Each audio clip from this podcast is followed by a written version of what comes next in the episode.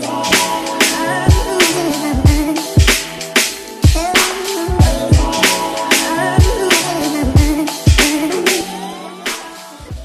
Yo, bienvenue sur le K-Sui Show, on est back avec un nouveau Mindset Monday. Alors vous me connaissez déjà, à chaque fois que je grandis mentalement, spirituellement, physiquement, eh bien j'aime partager tout ça avec vous pour qu'on puisse bien commencer la semaine ensemble. Et si je peux aider quelqu'un, eh bien hey, j'aurais fait le taf. Alors j'ai appelé cet épisode aujourd'hui Fuis ce que tu ne veux pas. Alors j'ai eu une réalisation très importante euh, durant la nuit, quelque chose que j'avais déjà réalisé depuis des années, mais j'ai pu remettre tout ça dans un contexte actuel et je tiens à dire que ça m'a pas mal aidé et je pense que je vais bien commencer la semaine. Alors il est 6 heures du mat et je suis en train d'enregistrer ce podcast parce que voilà, ça m'est venu spontanément. Alors en tant qu'être humain, on passe tous par ces phases euh, durant lesquelles on était sur la, on est sur la bonne voie, tout se passe bien et tout d'un coup on a une chute dans notre motivation, on a une chute dans nos performances. Et là, on doit se questionner, on doit faire un maximum pour se euh, remettre sur la bonne voie, ok, pour essayer de retrouver les performances qu'on était en train d'effectuer par le passé. Et c'est un processus qui est assez compliqué. Pour se remettre sur la bonne voie, eh bien, normalement, ce qu'on fait, c'est qu'on essaie de regarder le but final, d'accord? Ce qu'on aimerait achever, ce qu'on veut vraiment. Et c'est vrai que c'est une bonne stratégie, mais ça ne fonctionne pas toujours. Et quand ça ne fonctionne pas, eh bien, qu'est-ce qu'on fait? C'est un peu la question que je me suis posée parce que j'ai réalisé que vouloir quelque chose c'est bien, mais que ça peut être très éphémère et que ça laisse place au questionnement. Alors qu'est-ce que j'entends par là? Quand on veut quelque chose, eh bien on est motivé pendant un certain temps et quand on arrive à ce stade où on a cette euh, chute dans la motivation, cette chute dans la performance, eh bien on arrive même à questionner ce qu'on veut vraiment. Ok, on se dit mais est-ce que c'est vraiment ce que je veux? Je suis pas sûr de vraiment vouloir ça et on aurait vite tendance à divaguer et changer de but. Et malheureusement c'est on est tous euh, tombés là-dedans. Et eh bien on, on, divague parfois. On prend un but ensuite un autre but. Donc on prend un chemin ensuite un autre chemin. Et on finit par pas vraiment achever ce qu'on veut achever. Et comme vous connaissez déjà euh, Kevin et K-Swiss le K-Swiss Show et tout ce que je partage et eh bien j'aime regarder les, les choses avec une perspective un peu différente que celle qu'on nous présente d'habitude. Alors d'habitude on va nous dire voilà reste concentré sur ce que tu veux. Et moi, je réalise qu'en fait, ça ne fonctionne pas forcément toujours. Alors, qu'est-ce qu'on fait à ce moment-là? Et ce que j'ai réalisé, c'est qu'en fait, il était parfois plus important de se concentrer sur ce qu'on ne veut pas. Et quand on se concentre sur ce qu'on ne veut pas, eh bien, on arrive à mieux se rediriger sur la bonne voie si on veut. Alors j'ai eu cette première réalisation quand j'avais 18 euh, ans, il me semble, quand je devais choisir mon parcours universitaire.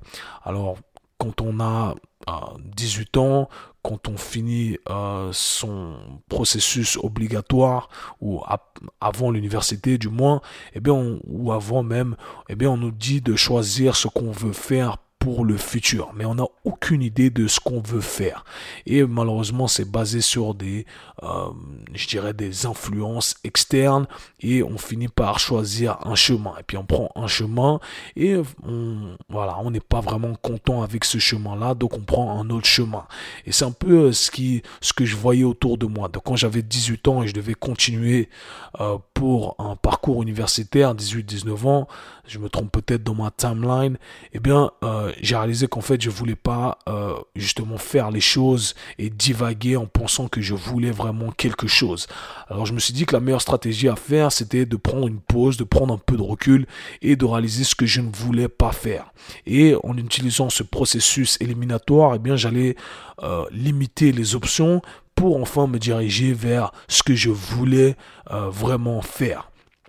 Et euh, quand j'y repense, eh bien, je pense que c'est vraiment la meilleure stratégie à faire et ça a vraiment fonctionné pour moi en tant que carrière. Personnellement, c'est euh, le bon choix que j'ai fait et je pense pas m'être trompé. Et c'est marrant parce que j'ai lu euh, une étude qui parlait d'une expérience qui était un peu similaire avec des rats et je vais l'expliquer ici. Alors, durant cette expérience, eh bien, on voulait mesurer la performance des rats. Et on a utilisé deux euh, méthodes bien précises pour voir à quel moment eh bien, ils allaient améliorer leur performance. Et l'idée en fait c'était de faire la chose suivante.